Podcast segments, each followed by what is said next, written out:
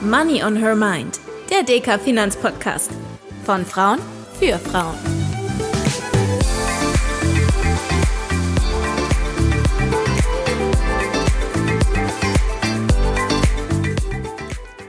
Hallo und herzlich willkommen zu einer neuen Folge von Money on Her Mind, dem DK Finanzpodcast für Frauen und all diejenigen Zuhörerinnen und Zuhörer, die mehr über das Thema Geldanlage wissen möchten. Wir sprechen heute über Immobilien, genauer gesagt über Immobilienfonds. Denn wenn ich mir die Gespräche aus meinem Freundeskreis in den letzten ein, zwei Jahren so in Erinnerung rufe, dann ging es, wenn es um Geld ging, auch ganz häufig um Immobilien. Also ob zum selbst drin wohnen oder auch zum Vermieten als Kapitalanlage. Allerdings ist das jetzt für viele junge Menschen in weite Ferne gerückt. Wenn wir uns anschauen, wir haben immer noch eine hohe Inflation, steigende Zinsen und hohe Preise und das Ganze erschwert es ein bisschen, an das begehrte Betongold zu kommen. Doch es gibt noch andere Möglichkeiten, an Immobilienmärkten zu partizipieren und darüber wollen wir heute sprechen. Ich habe dazu heute Verstärkung, nämlich Tanja Sander. Sie ist Vertriebsdirektorin bei DK Immobilien und wird uns heute jede Menge über Immobilienfonds erzählen und zum Schluss auch noch ein paar praktische Tipps mit auf den Weg geben. Hallo Tanja und schön, dass du da bist. Ja, auch hallo Tanja. Ich freue mich hier bei dir zu sein. Ja, lass uns doch direkt einsteigen, denn die meisten denken ja, so wie meine Freunde auch bei dem Thema Immobilien, schnell an das Einfamilienhaus oder die Eigentumswohnung. Der Unterschied zu den Immobilienfonds liegt hier vermutlich auf der Hand und wahrscheinlich in erster Linie in den Nutzungsarten. Wie genau sieht das denn aus und was ist überhaupt so ein Immobilienfonds? Erste Frage, was ist überhaupt so ein Immobilienfonds? Wie ein Fonds sind wir ein Sondervermögen, also ein Treuhandvermögen. Das wird getrennt vom Vermögen der Bank verwahrt und verwaltet. Und wir investieren dieses Sondervermögen in Immobilien. Und jetzt werde ich konkreter in gewerbliche Objekte. Und ich gehe mit einer größeren Granularität rein. Wir investieren ausschließlich bei den gewerblichen Immobilien und zwar in Büroobjekte, in Handelsimmobilien, wir investieren in Hotels und in Logistikobjekte. Das sind unsere Investitionsziele. Ja, und wir sind als großer Treuhänder für die Kunden unterwegs und die Größenordnung, in die wir investieren, das sind in der Regel Immobilien ab 50 Millionen. Wir machen das Ganze weltweit, aber auch direkt vor der Haustür. Also, ich sehe schon, es ist eine ganz andere Art von Immobilien als die, die mir bis jetzt über den Weg gelaufen sind. Die Vorteile sind aber doch ganz ähnliche wie bei der eigenen Immobilie, oder? Um nicht zu sagen, dass es die gleichen sind. Wir gehen in Sachwerte, also in Backsteine, und da gibt's ja so ein schönes Sprichwort, Schönheit vergeht, aber Hektar besteht. Darum gehen viele Investoren genau in solche Sachwertbausteine rein. Ja, und dann sind die Vorteile, man hat Mieteinnahmen bei einem Immobilienfonds, also genauso wie bei einer selbst gekauften Immobilie, wenn man die vermietet. Man hat Wertsteigerungen. Im Laufe der Zeit gewinnen Immobilien oft an Wert und eine steuersparende Komponente gibt's auch noch. Jetzt muss man ja aber sagen, dass wir momentan auch über aufziehende Wolken am Immobilienmarkthimmel lesen. Wie ist das denn zu bewerten? Das ist richtig. Diese aufziehenden Wolken, die leite ich noch mal ganz kurz her. Schon mit Corona gab es ja Lieferengpässe und Lieferschwierigkeiten und viele Baumaterialien sind teurer geworden. Dann als letztes Jahr auch der Kriegsausbruch war, haben sich Baukosten und Materialkosten noch mal extrem verteuert. Das hat die Inflation nochmal angeheizt. Und damit ist ja jetzt die EZB in der Not gewesen, Zinsen anzuheben, um im Grunde genommen auch wieder eine Inflation zu dämpfen. Und das Thema teure Baukosten, teure Materialkosten und auch steigende Zinsen, die sind für einen Immobilieninvestor einfach immer schlecht und damit auch für einen Immobilienmarkt schlecht. Das sind so die Wolken, von denen du gesprochen hast was machen wir daraus? Das kann ich dir jetzt mal so aus der Praxis berichten. Wir nutzen aktuell diese niedrigeren Preise, weil das bringt der Immobilienmarkt gerade raus, niedrigere Preise, ähm, und zwar weil nicht mehr so viele investieren, die nutzen wir, um antizyklisch einzukaufen. Wir sind also gerade verstärkt auf der Käuferseite unterwegs. Und dann machen wir nur eines, wir kaufen jetzt gerade verstärkt mit Eigenkapital, Also keine Fremdfinanzierung nehmen wir mit dazu und damit sparen wir uns die teurer gewordenen Fremdkapitalzinsen. Die würden nämlich ansonsten Renditen von Objekten schmälern. Ja, und dann haben wir noch ein ganz großes Plus. Uns gibt's schon seit über 56 Jahren am Markt. Wir sind ein sehr verlässlicher Investor. Diesen Ruf haben wir. Und wir sind eben momentan zahlungsfähig. Und darum gelingen uns ganz gute Käufe im aktuellen Umfeld. Jetzt hast du ja gerade schon die Herausforderungen für die Immobilienbranche beleuchtet. Und vor allem Corona, das hat ja die Art und Weise, wie wir konsumieren und wie wir arbeiten, ganz grundlegend verändert. Also das Homeoffice, das ist fester Bestandteil unseres Alltags geworden. Du und ich, wir kennen es ja auch. Wir haben ja auch immer mal wieder Tage, an denen wir nicht ins Büro kommen. Und eigentlich ist das gar nicht mehr wegzudenken. Hinzu kommen noch die gestiegenen Energiepreise. Was genau bedeutet denn das für die Immobilienanlegerinnen und Anleger? Also Herausforderungen gab es ja auch schon früher das eine oder andere Mal. Und darum ist uns eine Streuung ganz arg wichtig. Streuung, das ist so wie im Winter. Wer nicht streut, der rutscht aus. Und darum machen auch wir eine Streuung. Und ich erzählte es dir vorhin, wir streuen über Nutzungsarten. Und bei den Nutzungsarten ist uns die Lage von der Immobilie auch ganz, ganz wichtig. Wir machen zu 90 Prozent Investitionen in sogenannten Chorlagen. Also Chorlagen, stell dir das vor wie französisches Le Coeur, das Herz, also die Herzlage von der Immobilie. Das ist so ein bisschen wie bei dem Spiel Monopoly. Bei Monopoly will man immer die Schlossallee und die Parkstraße haben. Und genau solche Lagen, die präferieren wir. Und da haben wir gemerkt, solche Lagen sind immer gefragt, egal was es für Krisen gibt. Solche Lagen werden immer gern von Mietern gemietet und genutzt und darum ist sowas schon mal ganz arg wichtig. Wir sind auch sehr sorgfältig bei der Mieterauswahl. Ähm, das heißt, auch sowas gehört zu unserem Selektionsprozess dazu und da kann sich der Anleger drauf verlassen. Ja, und dann hast du das große Thema Homeoffice angesprochen. Homeoffice und damit einhergehend die Frage, lohnen sich Büros überhaupt noch oder stehen die denn jetzt nicht zum Großteil leer? Die bekomme ich ganz oft gestellt und da kann ich eins aus der Praxis berichten. Ja, natürlich findet Homeoffice statt auch bei uns beiden zum Beispiel. Aber man hat festgestellt, das Büro ist und bleibt der soziale Klebstoff jedes Unternehmens. Und damit passiert eins. Immer wieder werden Teams gemeinsam auch im Büro arbeiten, um sich auszutauschen, um einfach auch diesen Teamgedanken oder die Corporate Identity von einem Unternehmen zu leben, das wirklich zu nutzen. Und wir sehen in der Praxis keine Flächenrückgaben. Was wir aber sehen, ist vermehrt ein Flächenumbau. Nämlich unsere Mieter möchten agile Sitzecken haben oder Gruppenräume, um genau diesen Austausch von den Arbeitnehmerinnen und Arbeitnehmern zu ermöglichen. Und da unterstützen wir dann natürlich auch. Und noch ein anderes Thema, das ja auch während Corona nochmal ganz stark an Bedeutung gewonnen hat, ist ja Online-Shopping. Ähm, wie genau hat das denn noch den Immobilienmarkt zusätzlich beeinflusst? Ja, da gab es ganz große strukturelle Veränderungen. Vor Corona gab es schon Online-Shopper. Mit Corona sind die deutlich zahlreicher geworden. Heißt, wer hat davon profitiert? Beispielsweise die Logistikbranche, das ist das Thema Päckchen verschicken. Darum haben wir auch Logistikimmobilien in unseren Portfolien. Und der Handel, der muss momentan eins machen, nämlich neue Wege gehen. Neue Wege gehen heißt, wie bekomme ich Kunden wieder in die Fläche? Was muss ich denen bieten? Bessere Beratung, vielleicht auch irgendwelche Zusatzerlebnisse, schöne Aktionen, heißt Handel und Shopping, das muss wieder ein Erlebnis werden und erlebbar. Ja, und auch da sehen wir neue Trends. Beispielsweise Zalando, die waren ja in der Vergangenheit ein reiner Online-Händler die haben in den ersten großen Städten Präsenzstores eröffnet, sogenannte Flagship Stores. Und das läuft so erfolgreich, dass die das gerade immer weiter ausbreiten. Das heißt also, die Immobilienbranche entwickelt sich stetig weiter und reagiert auch auf neue Anforderungen und Bedürfnisse der Menschen. Jetzt zeigen Studien ja, dass besonders uns Frauen die Sicherheit bei der Geldanlage wichtig ist.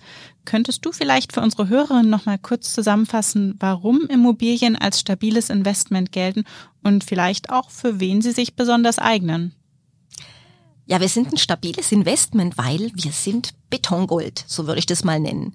Wir sind unabhängig von der Börsenentwicklung, also sei es von der Aktienbörse oder von einem Rentenmarkt. Und damit nehmen wir auch ganz oft Schwankungen aus einem Depot raus. Ich würde mal sagen, wir sind ein stressless Investment. Und für wen sind wir geeignet? Für alle. Eine Voraussetzung, jede Anlegerin, jeder Anleger sollte sich vorstellen, mindestens fünf Jahre anzulegen. Ähm, Erfahrungswerte zeigen uns dann aber nachher, dass viele von unseren Kundinnen und Kunden deutlich länger halten. Und das passt ja auch gut zu dem, was wir hier schon in der ein oder anderen Folge besprochen haben, denn bei uns geht es ja vor allem auch häufig um das Thema Altersvorsorge und da wollen wir natürlich auch langfristig vorsorgen. Jetzt hast du gerade schon das Stichwort offene Immobilienfonds genannt, Tanja. Offene Immobilienfonds sind ja das, worüber wir jetzt größtenteils gesprochen haben. Es gibt aber auch noch geschlossene Immobilienfonds. Was genau ist denn da der Unterschied? Zum Beispiel der Anlagehorizont. Bei offenen Immobilienfonds ist es so, ich muss mindestens ein Jahr halten. Da gibt es nämlich eine Sperrfrist vom Gesetzgeber, die der erlassen hat. Und danach komme ich mit einer Kündigungsfrist von zwölf Monaten raus. Bei geschlossenen Immobilienfonds reden wir über deutlich längere Anlagehorizonte. In der Regel können das zwischen 10 bis 20 Jahre sein. Also das sind Konzepte, die sind auf eine Laufzeit zugeschnitten. Und jetzt komme ich zu einem zweiten Unterschied. Bei geschlossenen Immobilienfonds wird manchmal auch nur eine einzige Immobilie damit finanziert. Wir haben ja immer viele Immobilien in unseren offenen Immobilienfonds mit drin. Auch noch ein Unterschied sind dann oftmals Renditen. Also Thema Sicherheit und Stabilität bei offenen Immobilienfonds wird breit gestreut und ähm, man erzielt auskömmliche Renditen. Und bei so Konzepten, wo zum Beispiel nur ein Objekt drin ist, ist manchmal die Rendite etwas höher, aber damit natürlich auch das Risiko. Jetzt hast du ja bereits schon so ein bisschen die Vorteile der offenen Immobilienfonds erläutert. Könntest du für die Hörerinnen vielleicht noch mal kurz die wesentlichen Unterschiede zusammenfassen zwischen dem Investment in die Fonds und in die eigene Immobilie? Das mache ich gern. Investment in die Fonds, das geht schon ab kleineren Beträgen. Und damit kann das so ziemlich jede und jeder machen, weil es wirklich kleinteilig geht.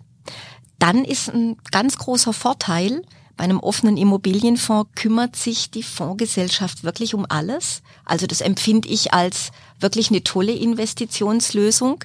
Und sich um alles kümmern heißt, die Objekte werden ausgewählt, in die investiert wird. Dann werden die Mieter ausgewählt.